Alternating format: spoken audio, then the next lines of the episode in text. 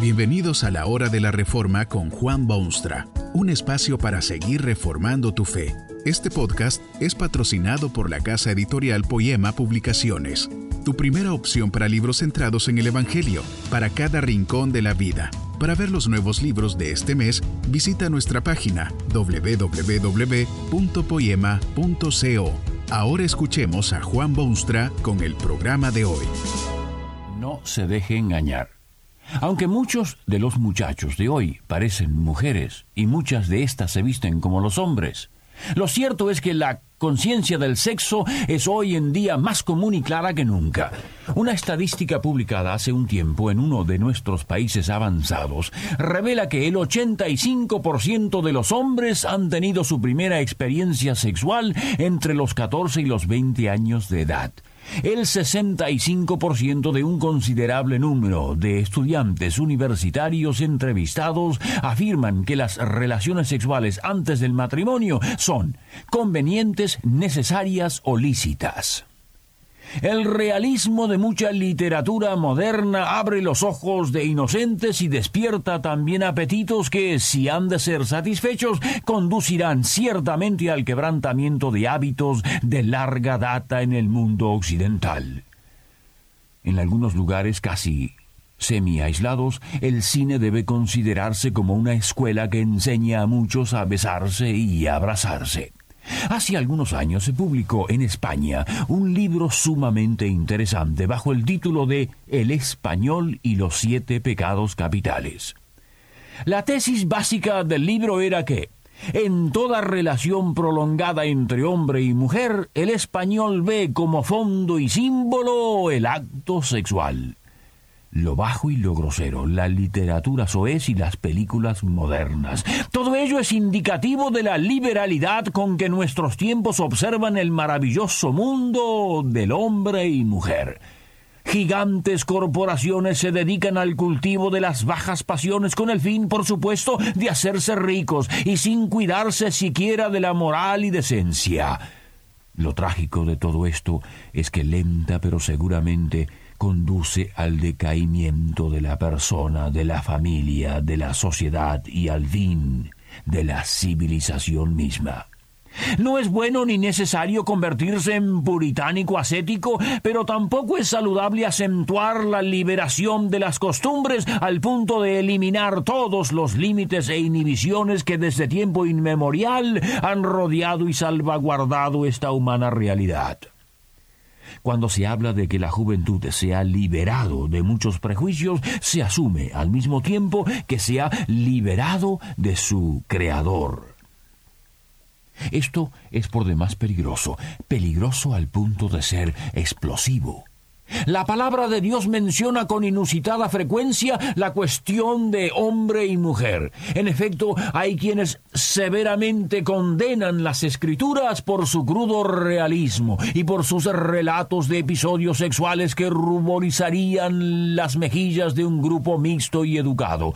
Con toda franqueza, sin embargo, ¿qué otra cosa puede uno esperar de un libro que trata de meterse de lleno en la vida de la humanidad? ¿Cree usted que Dios haría la vista gorda ante lo que la práctica demuestra y los psicólogos admiten como uno de los móviles mayores de la conducta humana? Sería la Biblia un libro incompleto si no tocase los puntos candentes de la experiencia de cada día. Sí, la Biblia habla abundantemente y a veces en cuidadosos detalles de las relaciones entre hombre y mujer relata con brutal realismo algunos casos de exceso inmoral y muestra las desastrosas consecuencias de tal proceder. Ofrece innumerables consejos sobre esta materia y hace ver las hermosas experiencias que pueden tomar lugar entre hombre y mujer dentro del plan divino. La Iglesia cristiana de siglos pasados, y aún en nuestros tiempos también, haciendo alarde de ese nombre, no ha considerado este tema fascinante correctamente. Se ha identificado toda relación entre hombre y mujer como parte de un mundo carnal, pecaminoso, sucio, y del cual, de ser posible, uno debería abstenerse. Esto es robar al hombre uno de sus más preciados dones, un don extendido por Dios mismo, algo que, siendo santificado, no solamente es un acto maravilloso, sino también uno que glorifica a Dios el Creador. Se olvidan los hombres muchas veces que fue Dios mismo quien creó tanto al hombre como a la mujer, que Él los llamó a ser una sola carne y que llama no a la abstención, sino al goce correcto de este don suyo. El problema de hoy, sin embargo, no son las restricciones ni la timidez, sino justamente lo contrario. Se ha hecho casi un culto del sexo. Se publica en palabras, fotografías y sugestiones. El producto que se ofrece debe tener sex appeal y nada o muy poco se ofrece al público consumidor sin que se dirija el mensaje publicitario a ese hondo apetito humano. Dios ha puesto a disposición del hombre este don pero Dios también ha dictado en su ley inviolable una sentencia que es preciso oírla. No cometerás adulterio. Se están olvidando estas palabras divinas. Este séptimo mandamiento se considera pasado de moda, pero son los confusos hombres de nuestro siglo que así lo consideran. Dios ciertamente no lo considera de ese modo. Dios insiste en que las relaciones entre hombre y mujer sigan sus normas y hace ver en su palabra que, de no ser así, solo se producen crecientes desgracias. La violación de este mandamiento divino puede ser fácil puede ser aceptada como liberación, puede hacerse de lo más popular. Pero la verdad es que Dios insiste con toda claridad y advierte que toda violación acarrea trágicos resultados. Observe usted los efectos de esto en la sociedad, por ejemplo. Allí está el rey Salomón, rey más sabio y más rico no hubo jamás en la historia de los reyes. Fue ricamente bendecido por su Dios. Pero Salomón, con su ejemplo, impuso sobre su pueblo una inmoralidad vergonzosa. Él mismo tiene la fama de haber tenido mil mujeres. ¿Y cuáles fueron los efectos de tal conducta sobre aquella nación hasta ese momento floreciente. Unos días nada más después de la muerte del rey, la nación se parte en dos y desde ese día las facciones fueron tales que nunca más pudieron unirse, hermanos de sangre, pero llenos de odio, recelo y desprecio. Según historiadores ilustrados, el decaimiento del pueblo romano en la antigüedad y del poderío de naciones casi modernas puede atribuirse en gran parte al decaimiento de la moral de sus pueblos. Una sociedad que se lanza con mal llamada libertad al terreno de la inmoralidad permitida, muy pronto verá sus soldados desfallecer en el campo de batalla, sus jóvenes palidecer ante los obstáculos de la vida, y las fibras de su existencia serán atacadas por cancerosas células. Pero la violación continuada del séptimo mandamiento también tiene sus frutos destructores en el seno de la familia.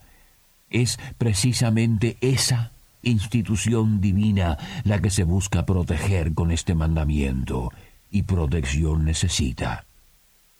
Las estadísticas son alarmantes, muestran tremendos aumentos en los renglones del rapto de mujeres, asaltos sexuales, número de divorcios, crímenes llamados pasionales y otras ofensas de carácter similar. Dios anhela proteger la unidad básica de la sociedad y por eso incluyó en su santa ley este mandamiento importante. ¿No es esto una anticuada forma legal de la cual el presente cree haberse liberado. Es la eterna ley divina de la pureza humana. Protege la familia. Hay quienes creen que se puede proteger a los ciudadanos más provechosamente sin acentuar tanto la familia. Hay países en nuestro mundo actual, por ejemplo, donde la maternidad es dar a luz simplemente. El resto lo hace el Estado o la sociedad en forma cooperativa. Pero si alguien puede quitarle a usted sus hijos, podrá un día también quitarle su esposa y dársela a otro. Es por esta razón que Dios dice, no cometerás adulterio. Está protegiendo no solo la familia suya, sino también la de su vecino. Pero la violación de este mandamiento de Dios afecta también a la persona que lo hace. En efecto, es allí donde los más desastrosos resultados se pueden observar. Bueno, sí, el sentido aventurero del hombre hace que se jacte de sus aventuras amorosas en el café o la tertulia, pero la verdad es que estas cosas disminuyen la dignidad del hombre, lo arrastran lentamente hacia el abismo de la insensibilidad emocional y acaban con amargarle la vida, si el cuerpo ha podido resistir tanta orgía y libertinaje. ¿Sabe usted una cosa? No hay uno solo en este momento que no sea culpable, en mayor o menor grado, de violar este mandamiento divino. Tal vez no pisó usted jamás la casa de mujer vecina o pensó en una situación semejante, pero debe usted oír lo que dicen los labios del más grande profeta, venido de Dios. Era Dios. Oísteis que fue dicho no cometerás adulterio. Pero yo os digo que cualquiera que mira a una mujer para codiciarla ya adulteró con ella en su corazón. La Biblia también dice que ningún adúltero entrará en el reino de los cielos. Esto significa que ni usted ni nadie podrá entrar a la vida que es realmente vida en este mundo o en el cielo a menos que ese pecado, ese adulterio actual o visual, sea eliminado. Pero, ¿cómo ha de librarse el hombre de semejante mancha y carga? Hay una sola forma de hacer esto. Jesucristo vivió la vida pura, murió puro y es puro de todo adulterio, precisamente para salvar con su obra a todos los adúlteros. Las adúlteras también. Él puede hacer del hombre y la mujer una nueva relación. Puede y quiere. Que este mensaje nos ayude en el proceso de reforma continua según la palabra de Dios. Si quieres profundizar en la exposición bíblica, puedes buscar más recursos en www.poema.co. Allí encontrarás libros que te ayuden a entender la palabra de Dios y aplicarla a tu vida. Poema, el Evangelio para cada rincón de la vida. Nos vemos en el próximo episodio de La Hora de la Reforma con Juan Bonstra.